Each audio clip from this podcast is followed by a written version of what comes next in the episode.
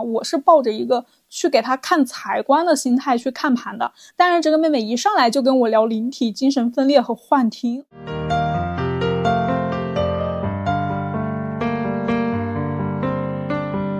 命理师里面的话有两种观念哈，一种是宿命论，就是命是不能改的。那我是不相信这个问题的。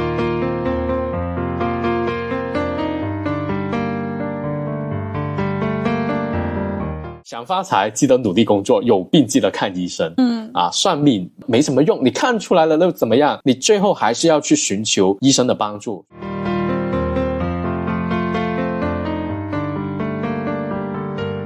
Hello，你好呀，我是英曼。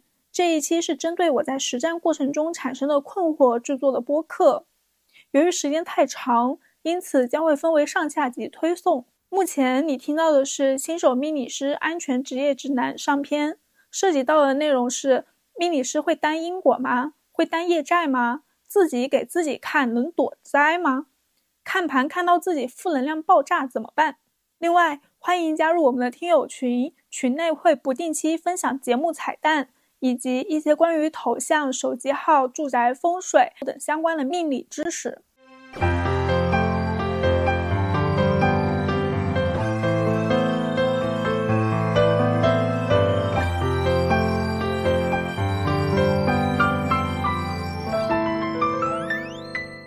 Hello，你好呀，欢迎来到玄门有你，这里是伊曼，我是十三。师傅，我今天要跟你好好的请教一下关于新手命理师他要怎么样安全职业，就是啊，是发生了什么事情吗？怎么突然间会问起这么的一个选题？就我最近看了一些盘，有很多问题啊。一方面是关于命理师工作本身的问题，另一方面呢，就是在咨询过程中命主过来问的问题。这里面要分享一件事情，我前段时间不是去豆瓣摆摊嘛，那种每日结缘一位免费看盘，然后呢，这个盘啊，看到我自己就是负能量爆炸。我第一天出摊的时候，就有一个妹妹，她从豆瓣上找了过来，加我微信，她上来呢就问今天还能看吗？我说可以啊。他当时给了我他出生的北京时间和他出生地的真太阳时时间。就正常情况下，命主来看，一般都是会给个北京时间，甚至连自己出生时间的那个分钟都不是很清楚的。但是这一位呢，他非常清楚，而且他也知道他的真太阳时。所以我当时看到这个真太阳时的时候，我会觉得有一些奇怪哦，为什么会给这个真太阳时呢？正常情况下，我们都是用软件排盘嘛，输入北京时间出生地，然后软件它就会自动的去校准这个真太阳时。我当时其实也没有多想，毕竟是豆瓣来的，可能说也是看了很多次嘛。事实上证明，就是这位他确实是已经看过很多很多人了。他当时过来问的问题是这样说的：他说他想要去看一下，他今年是考研还是工作？如果是工作的话，哪个行业会比较好？其次呢，能不能够去外地发展？那他还是很明白自己要问什么东西的呀。对。哎，我当时看了这三个问题，我觉得呢，就是问题非常明确，而且从看盘的这个技术上来说也不难嘛。当时就跟他说了，好，我今天晚上下班之后可以跟你聊。然后那天晚上下班回家，哈，一到家我又开始又看八字呀，又给他转紫微斗数盘呀，还写了好几段比较长的分析，就一直在盘他，对吗？对，我就一直在盘他。这个分析一部分是他个人的性情、性格以及他的世界观这一块，一部分呢是他去年的工作感受，还有一部分就是基于前两个部分过来预测他今年和明年的工作上的事情嘛。好，我先给他发了第一部分，发完之后他说，嗯，性格这块跟我挺像的。然后发第二部分的时候就出问题了，他说他已经在家考了三年的研，但是成绩一次比一次差。我当时看到他说他考了三年的研。我就懵了，因为这位女生她已经二十五、二十六岁了嘛。我是基于她已经在工作的这个状态来看这个盘的，但是她压根就没有工作啊，相当于大学毕业之后就一直在考研。那我看的这个方向就错了嘛。在前面的文字段语里面，我有提到情感生活这一块儿，然后他跟我说，他说他的对象是个去世的人。我当时我看到这句话，我又愣住了。去世的人就是他对象已经去世了呗。我联想到的其实是。电视剧里面的桥段，因为意外而去世的年轻人嘛，我还安慰他来着。接着，他跟我说：“他说我已经跟他恋爱三年了。”看到这句话，我我就满脑子问号，然后他他在说什么？当小说的故事情节照进了生活当中的时候，就一下子有点懵掉了。接着他又讲，他说他十七岁的时候就能看到灵体，这个是他们学校去世的一个校长，然后呢还有数学老师说喜欢他什么的。我当时整个人我就嗯，这是什么操作？我听过有通灵啊，但是有这样的通灵吗？没想到，原来世界上还有这样子生活的方式，是吗？对对对，就是这种哦。到这个地方，我其实就有就有被吓到。我很坦诚的跟他说：“我说你讲的这一些属实是超出了我的认知范围了。”后面他还说了很多别的其他的事情，直到他说的那一句：“他说我还没有跟你说我精神分裂后幻听的内容。”这一句话后面他跟了一个坏笑的表情。我当时在想，说这个人他是在捉弄我吗？还是说就是在搞怪一下呢？其实也不排除他可能真的是在捉弄你了。不过这个无所谓啊，就是我当时的那个心态，就是你想嘛，我是抱着一个去给他看财官的心态去看盘的。但是这个妹妹一上来就跟我聊灵体、精神分裂和幻听，因为这件事情已经过去几个星期了。我现在回想这件事情的时候，我已经可以平静的去叙述了。但是在这个事情发生的那个当下，我觉得真的太突然了，我一点防备都没有，你知道吗？哎呀，我觉得我能量不够强，我接触到这个东西我会很害怕。我曾经想过最坏的事情，对于我来说，我觉得最坏的事情可能赚不到钱，或者是破财，或者说是有小人，还有就是被抢夫这一些东西。就比较世俗的东西，但我没有想过说还有这样的可能。就面对这样的事情，我不但是手足无措，我甚至会觉得害怕。我觉得做任何事情的前提一定是优先去保证自己的身心安全的。首先，我的磁场本身它是要安全、温暖，然后积极有正能量的，我才能够输出正向的内容。如果说我自己就是一个负能量爆棚，然后又又是一个处在一个惊恐的精神状态下，那我还搞什么呢？对吧？嗯，明白。也就是你这段时间会遇到了很多的一些困惑跟是的担心吗？是的。那譬如哪一些？好，一个是一个是这个，就是当命理师给人看看命，接触很多的负能量的东西，那要怎么办？如何去清理自己的内心的这种负能量？然后其次，我到底哪些东西我是能说，什么东西我不能说？我在没有去学这个东西的时候。都能听过嘛？你会背业债嘛？造口业或者什么什么的，这会存在一个业债。对的。次呢，又会存在一个因果。你干扰了别人的功课，它的因果因你而转变的时候，你是否会去承担这个因果？会不会承担那个业债，或者说是一些因果报应之类的东西啊？啊，其实在我最开始学的时候呢，我是一直坚定的认为啊，是非常坚定的认为。其实看八字也好看紫微也好，就像是我们出门前去看了一下天气预报一样。你看个天气预报，你随便可以去跟别人说：“哎，今天下雨哦，你记得出门要带伞哦，对不对？”但后来看着看着之后，我就发现啊，有一些东西它确实就是不能说的。信息这两个字，或者说信息这些内容，它也有分机密的跟非机密的。你看天气预报，那肯定是非机密的东西，你可以随便去跟别人讲，那没问题。但如果你看的是公司机密文件，比如说这次投标的价格是多少钱，你看完之后你到处去乱说，那是要受到法律制裁的，对不对？有一些事情能做，而有一些事情就是你不能做也不能说。你看到了，你就只能自己藏在自己的心里面，你闷也要把它闷下去。你忘记，你可能忘记不了，但是你不能跟别人去说。那在命理整一个这么大的范畴，其实我认为真正不能去说的两个哈，那条红线就是生死。这两件事情，因为生指的就是男孩是女孩这个问题，死就是啊什么时候大限在哪里这件事情啊。比如说有一些人他会过来说，哎，我家里面的人啊，他最近怎么怎么样了啊，身体可能不舒服，然后现在他的盘在这里，或者说你能通过我的八字能看出一些什么东西吗？啊，面临这些问题的时候，我是不会去看的。不管怎么样。你都要去治病，对不对？你想发财，就麻烦你努力的工作，有病记得看医生。你来找我干嘛？啊，我又没办法帮到你。生男孩跟生女孩的话，也一样的事情啊。难道看出了某一个性别之后你就不要吗？那不可能啊！你就还是要去做。就这种事情看了，我觉得没意义。说了出去的话，显得我神断吗？就显得我是神仙一样的那个那个特性吗？我也不在乎这个东西啊，我也不追求。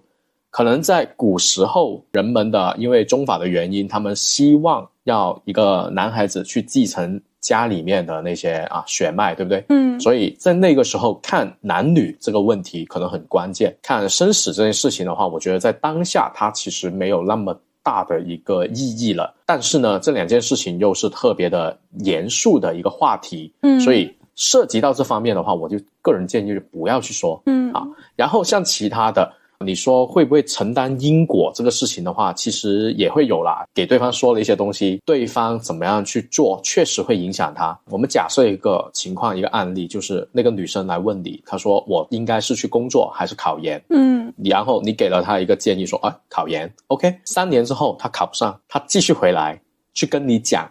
啊，你当年就是因为听你怎么怎么样去说，我才浪费了这三年的青春。听上去确实好像跟我们很有关系，对不对？因为我们确实给了对方这个建议，但是啊，我不是在给自己开脱，而是我们在论的时候呢，当下论命很多时候都是线上沟通，我们并不清楚你这个人很多的现实情况，你到底有没有用功，你所在的那个城市到底具不具备这样子的教学氛围，以及你的身体健康能不能支撑你去长时间高强度的学习，这一些东西都是去考虑的。以往我们是在线下去给人家看盘，我们通过肉眼的观察、真实的接触，我们能够从一个人的面相、衣着打扮、谈吐这方面的话，语气去看出很多的东西。但是在线上的时候，你就仅仅只有那个毫无语气的那个文字，其实我们会失去了很多信息点。我们在做判断的时候是可能有误判的，所以我一直很强调在。沟通的时候，不管是我们给别人算，还是别人来找我找我们的时候，哈，或者说啊，某某些听众可可能可能你们要去找人去算命的时候，一定哈要充分相信对方，你会掏心底的，两个人是很好的互动。就像是你去看医生，医生问你什么问题，你得真实的去回答他，你不是在考验医生，对吧？嗯对吧？你不是考验说，哎，你看，你看能不能看出我什么问题嘛？你说嘛？那这样子这不是 在在拿自己的命在在玩吗？你像是在考验医生那样子。OK，医生也愿意接受你这个考验，但是他断错了呢？就他看错了呢？他开错药给你，吃亏的最后还是病人，对吧？嗯那来求测的那个也一样，如果你不能抱着一个很坦诚、相互沟通交流的一个心态，而是抱着一个我就来看一下你有多大的本事这种心态来看的时候，那其实我是无所谓啦，因为你来考验我，我也要对自己的技术是有那个信心的。但是那我也会有翻车的时候，我也承认，那翻了车之后谁是承受那个损失的？那还是对方嘛。嗯那我们也不希望出现这种问题，但是有些人他就是喜欢这么作，他的性格就喜欢这样子，所以到最后就没办法，就像是搞恶作剧一样，那最后受伤的还是对方。以后你在跟别人沟通的时候，就还是先把这些东西说清楚，我们得输出自己的一套标准给对方，我们要去教育我们的客户，要懂得说命理它不是万能的，我们只是一种认识世界的一种方式、一种技术，你要有这一个。教育他的前提跟观念，大家都有这个共识，达成了共鸣之后的话，展开的聊天才会有意义。不这样子的话，那聊来的话就是一个闲聊而已，没什么意义了。嗯，前面讲到那个生死那个事儿，国内的某一个很厉害的大神，他也有一定的年纪了，他看了非常多的人的盘，然后也有很多的小徒弟。他在某一年看到自己将于第二年的夏天去世，然后他把这件事情说出来了，然后开始安排了很多的事情。好，他的那些徒弟们就有一种既期待又不期待的。那种心态，如果你说你到了那个大限，你真的去世了，那你是真的准，就真的牛掰。但要是你没去世的话，那可能心中的信仰就翻车了。嗯他后来的话其实是没有没有的嘛，只是他再也没有那么活跃了，就淡出了大众视野，社会性死亡。所以就不要去君子不立危 危墙之下，你就不要去干那种事情啊！我就从来不会去论一些没什么太大把握，而且。论这些东西出来也没什么意义啊！我从来都是认为看天气预报，它有准有不准，你可以把它当成是一个方向性的指引，它就像一本一本书，这本书上面写你的一些东西，但是呢，它终究未必会实现。我可以参和的去考虑，因为因为命理它不是求全的，这个观念很关键哈。我们在算命的时候，没有任何一个先生是能够把你的命算全，全部的全都是在一直追求那个大而已，更多的信息而已，不可能算得全的。所以这个时候的话，你总有变数的地方，未来本身是不可预知的。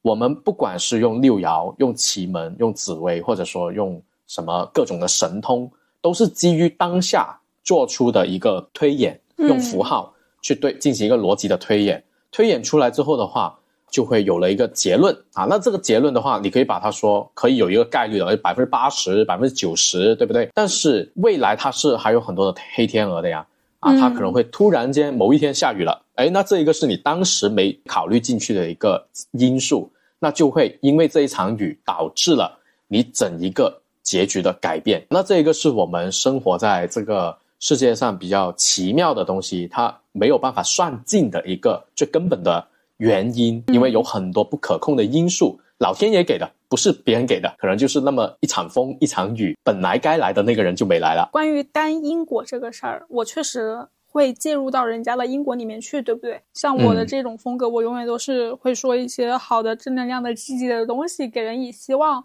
像坏的东西，可能会比较隐晦的提一句，反正多多少少会有嘛。那做了这个事儿怎么办呀？就我也不太想说不好的东西可能会落到我的身上啊。你不要把命理师这么的一个身份看得很特别。你说参合因果，就我们回到刚才那个问题里面，嗯，我讲的这番话，我参合了你的决策，那改变了你的因果之后，会不会对我产生影响？对不对？嗯，好，这种事情你每天都在做啊。老板问你说，哎，阿曼，你觉得今天这个方案怎么样？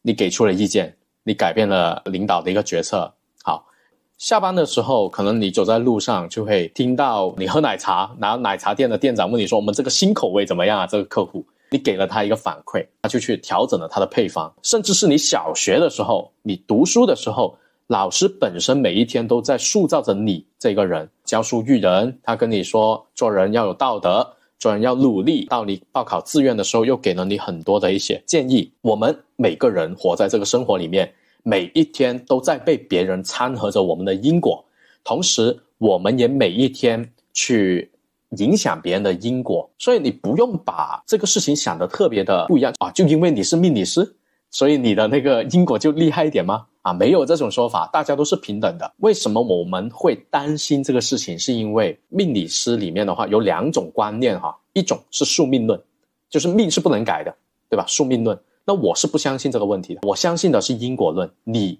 之所以会有那个结果，是因为你之前干了这个事情，那最后一直一直往前推，往前推的话，就是回归到人的性格而已嘛。这是因果论跟宿命论的一个不一样的地方。宿命论是固定的了，而因果论是因为你在今年做了这个事情，所以你未来可能是啊会干嘛干嘛啊。比如说我看到你，哎，确实你这一个盘里面的话，可能到某一个大限，身体会非常的不好。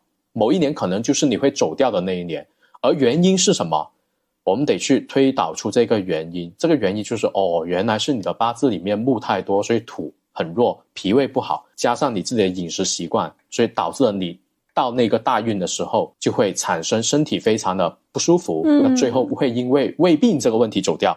这是因果论，宿命论直接给你一个结果，它没有办法去。解释出很多的东西。好，那如果我们站在因果这个角度来看的话，你既然都知道了，你还不去改呢？对吧？你知道之后你是认命吗？你知道之后就应该要去修改你自己的缺点啊！这就是改命的一个最根本的东西。这番话听上去很简单，对不对？哦，原来我只要养好我的肠胃，我就可以改变我的那个死亡的期限了。哎，听上去很简单，但是时间是最可怕的东西，坚持是最难的东西。你要违背你的本性，作息你要调养好，对吧？你不能喝冰的东西，你不能吃太辣的东西，太油腻的东西你也不能吃。你抛弃得了这一些吗？你能改变得了这一些吗？如果能，那确实这些都能做到了，谈何不能改命？你只要能坚持每天十点钟睡觉，我都觉得这一个人呐，都可以拿，都可以值得颁一个奖项给他，对吧？他只要能坚持一年，每天晚上十点钟不刷抖音，不撩妹。啊，不理工作，对吧？直接每到十点钟关机睡觉，坚持一年、两年甚至十年，我觉得这种人就活该他偿命，他就应该要偿命的。对，这是很现实的一个问题。因果这个东西，我觉得不用去担心。但是有另外一个事情你是需要去担心的，那就是修养问题。不要就说话的时候哈，不要那么的拽，不要那么的自以为是，不要那么的得意洋洋。不然的话呢，这种你越讲的多之后的话，你就会越觉得自己牛逼，越觉得自己厉害，自然而然就越容易得罪人，嗯，就会被人打。好的，对吧？就会就会被人举报，就会被人举报。啊，说这个骗子啊，这个骗子，微信就被举报了。在线下的话，讲的特别多，被人家上门来打，这个就真的是承担因果了。我觉得，啊，是这些问题，不是因为你讲了那些话影响对方的决策，导致你要承受一些倒霉运，而是因为你没有礼貌，而是因为你没有去跟别人好好说话，别人就觉得说你很厉害吗？你不就是一个算命先生而已吗？然后就对啊，人家也不会尊重你啊，所以是这个问题。哦，那我又有另一个问题了，就是这个也是想问，但是排在后面的。不过我们讲到这儿，我就顺便聊一下，就是前面提到这个因果这个事儿，我对他的印象非常深刻的一件事情是，一七一八年的时候，就我刚毕业那会儿，其实我也加了挺多的中方和西命理相关的。老师，其中有一位老师，他主要是做塔罗、做星盘，他也有开课，他的那个课挺贵的哦。现在看，在一七年的时候，他的中级进阶的塔罗课就已经卖到四万多块钱了。但我当时很穷，上不了啊，那就后来就作罢了。你说的现在，现在好像就给得起一样。对啊，对，现在呃，努把力还是咬咬牙可以的。哦，原来是这样子啊。那个师傅。他在应该是一九还是二零年的时候，他就突然间在他的朋友圈里边，还有公众号里面都发了一篇声明。这个声明就是他从此再也不以此为生，贴了一个他好像是胃癌还是反正是一个癌症的这样的一个确诊的单子，他就真的就是所有东西全部都注销掉了。你找不到这个人了。我和我的朋友们都有他的这个微信嘛，当时我们还讨论过来着，可能因为介入因果太多，所以导致的这样的一个情况的发生。那么我们刚刚其实聊过，他这个事情是基于他自己本身的身体状况，对吧？他肯定是曾经早就已经有过这样的伏笔在他的身体里面。那命理师他给别人看，他自己给自己看，能看得准吗？我学这个最开始的初衷其实就是给我自己看。我就想搞清楚我自己到底是一个什么样子的人，但是呢，现在 逐渐慢慢发展到现在，我反而对我自己的这个盘会介入很多我自己个人的主观想法。我今年反正走的是正财运，那我就很爽啊，就好好赚钱就完事儿了。那我明年可能走的是官杀运。那就压力大一些，其实也没什么事儿，就会有这样的一个想法。我对于寄生，它的警惕性就会放得很低。那命理师他能够自己帮自己躲灾吗？那位塔罗的老师对吗？呃，我是有听过这么的很多的故事哈。嗯，其实不单只是玄学这个范畴，有很多说自媒体的那些，可能本身是一个普通人，朝五晚九的上班，因为偶尔抓住了时代的风口，用了自媒体，然后就突然间一夜暴富。是真的很夸张的一种暴富，对吧？因为你想一下，他自媒体这个玩意是真的能够实现小时候我在课本里面看的那句话：如果全国每一个人给你一块钱，对吧？你都是 亿万富翁啊！那句话是真的可以实现的，因为它是一个流量的入口，那个财富累积的那个东西是很夸张的。当这些人通过自媒体，他获得了一个。很巨大的成就，他就会慢慢的生活出现一些变化，要不就是突然患重病，要不就是说突然间整一个人有点变得奇稀奇古怪的，或者是反正就发生了一些很不好的事情嘛，最终就会会把那些钱全部给耗掉，生活也别说回到以前那个正常的状态，而是比以前那个状态更差的一个情况，就有点像是你从高峰跌了下来之后，已经不是能不能安全着落的问题了，是你。还能有多少条腿是能正常的那个问题了？那就听到了很多，就不单只是玄学这一个行业啊，像卖衣服的也是啊，像做一些其他行业品类的都是。有一些先生跟老师，他们就跟我讲，他说其实这是因为超出了福报这个事情，你本来的命里面可能只能承受这么大的一个范围，然后结果突然间撑大了，就像是你吃坏了肚子一样，整个人生整一个的运势就会出现很剧烈的看或什么。当然。这种观念哈，我到现在为止还是半信半疑的态度。我不敢说它一定正确，大家就当是一个奇观都市的传说来听就好了。如果我们基于这个理论是正确的话，那它就会出现一些避免不了的山灾、那些痛、那些祸。啊，这会出现在他的身上。啊，那这一些我觉得是没办法算的，也没办法去躲的，因为你本身是不在你的命里面。跟我刚才的那个想法是一样的，就是命理它不是一个求全的技法，它是一个求大的技法，它是大概率会发生这个事情啊，它是大多数时候会发生这个事情。所以呢，我们给自己看，我看到一些所谓的灾的话呢，都是能躲过去的。你能躲，你肯定要躲。嗯，明知道前面是坑，你还要跳下去吗？对吧？同时你要相信科技的进步。对吧？科学它给我们提供了很多解决灾难的手段，提高了我们的存活率。哈，现代西医就是一个很伟大的发明。那这些都是就已经现代生活里面有很多的工具，有很多的科技可以为我们提供躲灾的那个手段了。但是有一些是你自己作出来的，而有一些是客观环境你避免不了的。假设一个例子，做自媒体为什么做到最后他有钱，但是他身体患了很大的一个病痛呢？可能是因为他做这个自媒体，他长期处于一种网暴的压力里面，嗯，对不对？评论区哇，有那么多的骂他的人，然后精神压力很大。可能他觉得自己没问题，他以为自己能承受，不是所有人都能够承受这样子的情况的。学紫薇都知道，我通过一个数据的分析的话，只要是当网红当得特别厉害的那些，你觉得他那个精神状态还是特别好的那一种啊？嗯，他们的胸有线一般都是有科跟技或者全跟技在里面的，是因为他们本身人际圈子、交际范围里面就有这种特别矛盾激烈的象意在里面，有争议才有流量。先天盘吗？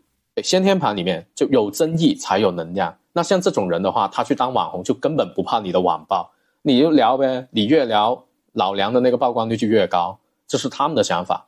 那这种人从小到大身处一个什么样的环境里面？小学的时候就是那种议论纷纷的那些特别漂亮的女孩子，对吧？嗯。到了那个工作的时候，又是经常跟在那里手撕同事的那一种。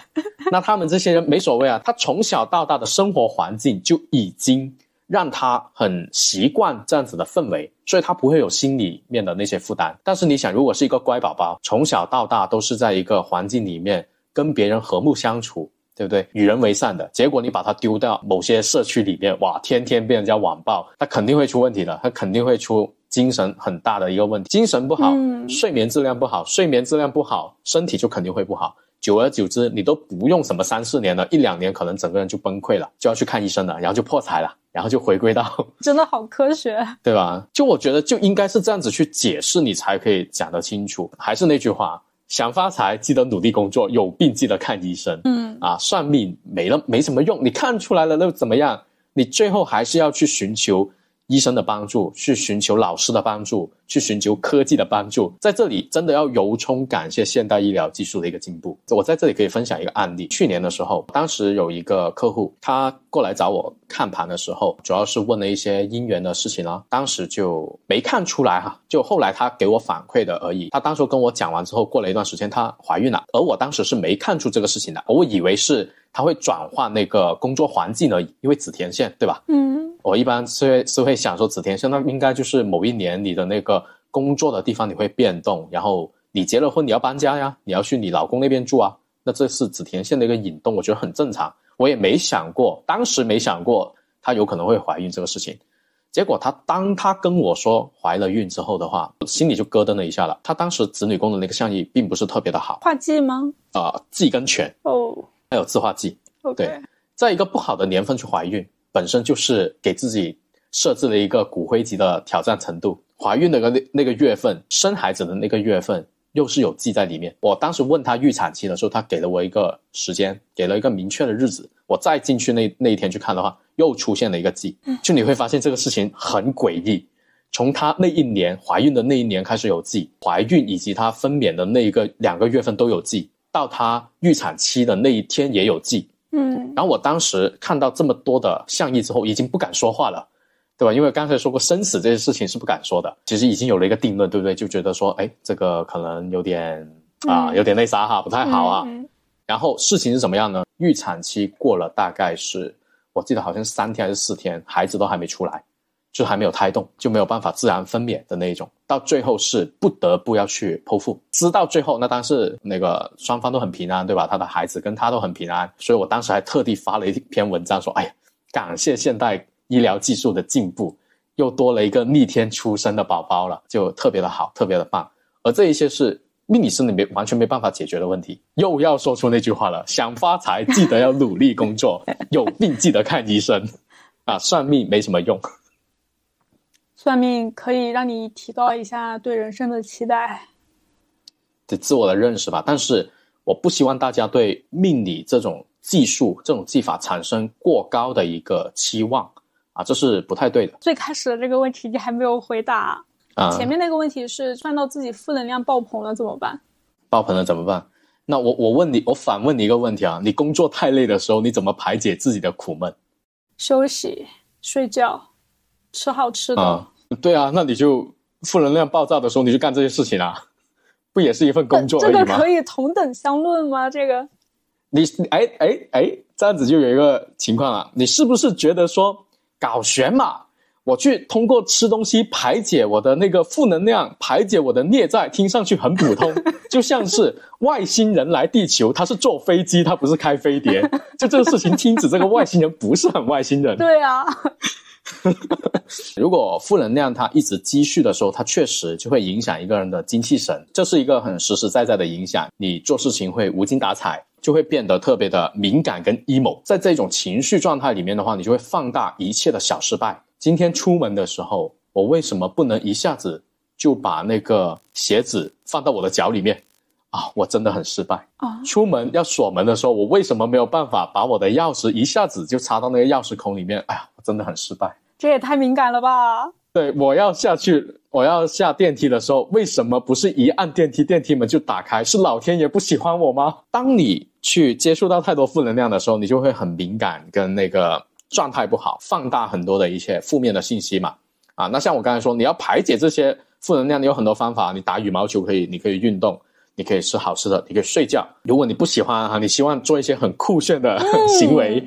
去衬托你自己作为一个这个职业的时候呢，念经嘛，念经文，就我们说的佛经也好，道德经这些都好，其实，哎，经文啊，念经文它不是一件酷炫的事情，但是你坚持念同一篇经文，这就是很酷炫的事情。我想到了那个 表情包，有没有有没有很熟悉？我想到了那个表情包，敲木鱼功德加一。对，因为啊，经文它其实是我觉得挺有用的，它是集合了一些我们说语言是有能量的。我最开始在接触这一行的时候呢，也经历过那段时间，就是莫名倒霉，就我都已经不是负能量，你知道吗？我是莫名倒霉啊！当时工作上面会出很多与我没关系的锅，但是我背了的那种状态，在生活方面也特别多倒霉的事情。我是没什么负能量的，就我的情绪状态是还挺好的。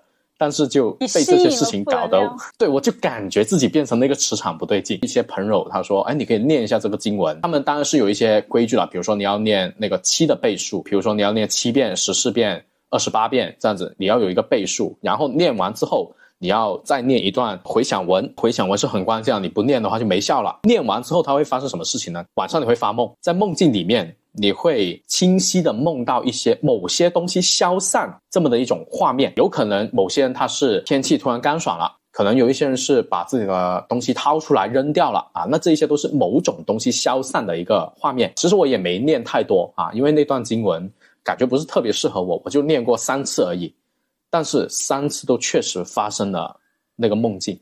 分享给我念三次。就我三次都梦到了不一样的东西，但是都都都是那种消散的。第一次的话，我记得是回南天，我在房子里面吃东西，然后突然间整一个房子都在冒水，啊，那种水是很夸张的，淹脚没的那一种。突然间一阵风吹过来，所有的水就消失掉了。第二天我就自己神清气爽了。我后来也把这一个经文给了我一位一位前辈，因为他当时那段时间，我觉得他的情绪就比我更严重了，因为他当时看了很多盘，是一些堕胎的。或者是一些自杀的的那种盘啊，那是更严重了。导致他晚上睡觉的时候是面目狰狞。他说 是他另一半看到他睡觉那个样子，他在被打，你知道吗？嗯嗯，所以他的那个情绪状态已经有问题了。然后我就把这个告诉了给他听。他念完之后，他干嘛呢？他发梦自己遇到了一个人，他拿出一把刀割开自己的肚子，把里面的那些肠大肠全部掏出来。他还很开心的说。全部给你啊，全部给你啊！对，就是这样子的一个梦境。发完这个梦之后，就神清气爽了嘛。啊，所以你说经文有没有用？我觉得有用，但是我暂时还找不到一个合理的科学解释啊，所以我就不敢说太多。分享给我，我可以一试。嗯，可以啊，你可以试一下，那回头我发你微信就好了嘛。Good，好的。你刚才问他说啊，如果我们给自己算，或者说给别人算，看到不好的东西能不能躲，对不对？还有这些问题嘛。呃，我刚才有讲到，一个是你要寄托科学的手段去解决问题，然后第二个是你要相信国家，你要相信这个社会。建国以后不能成精，不是不是不是这个原因，不是不是这一个调侃啊，是真的一番话。我们作为现代人跟以往做对比的时候呢，古人在面临灾难的时候，就他通过命理看出了灾难，对不对？他们寻求解决的办法是什么？占卜啊，风水啊。祭拜啊，对吧？这些求神拜佛的东西啊，这是他们解决问题的手段。现代人是我们可以靠科技，第二个可以靠什么呢？靠的就是我们现代生活环境的变化，跟古时候是完全不一样的。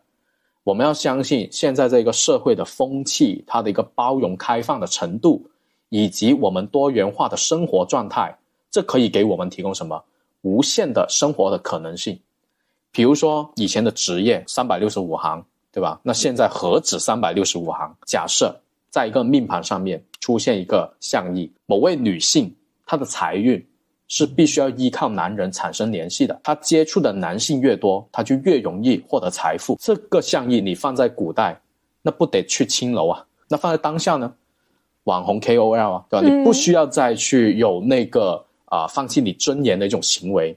你一样可以活得很好，甚至男人变成你的舔狗，这太多了。那这是对，这是社会风气以及社会生活环境的一个变化，给我们带来很多的可能性。不要借助于求神问佛这个事情，你完全可以依靠科技的手段，以及相信国家，相信我们的社会是在一直一直进步的啊。那只要有这些进步的话，我们都可以活得好好的。但前提是得努力。